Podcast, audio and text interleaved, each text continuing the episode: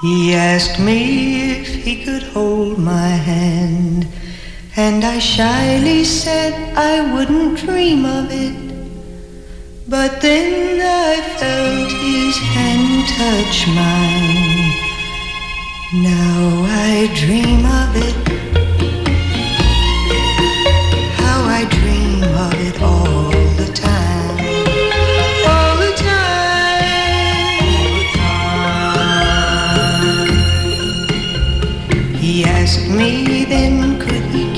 my lips, and I playfully said I wouldn't dream of it. But then I felt his lips touch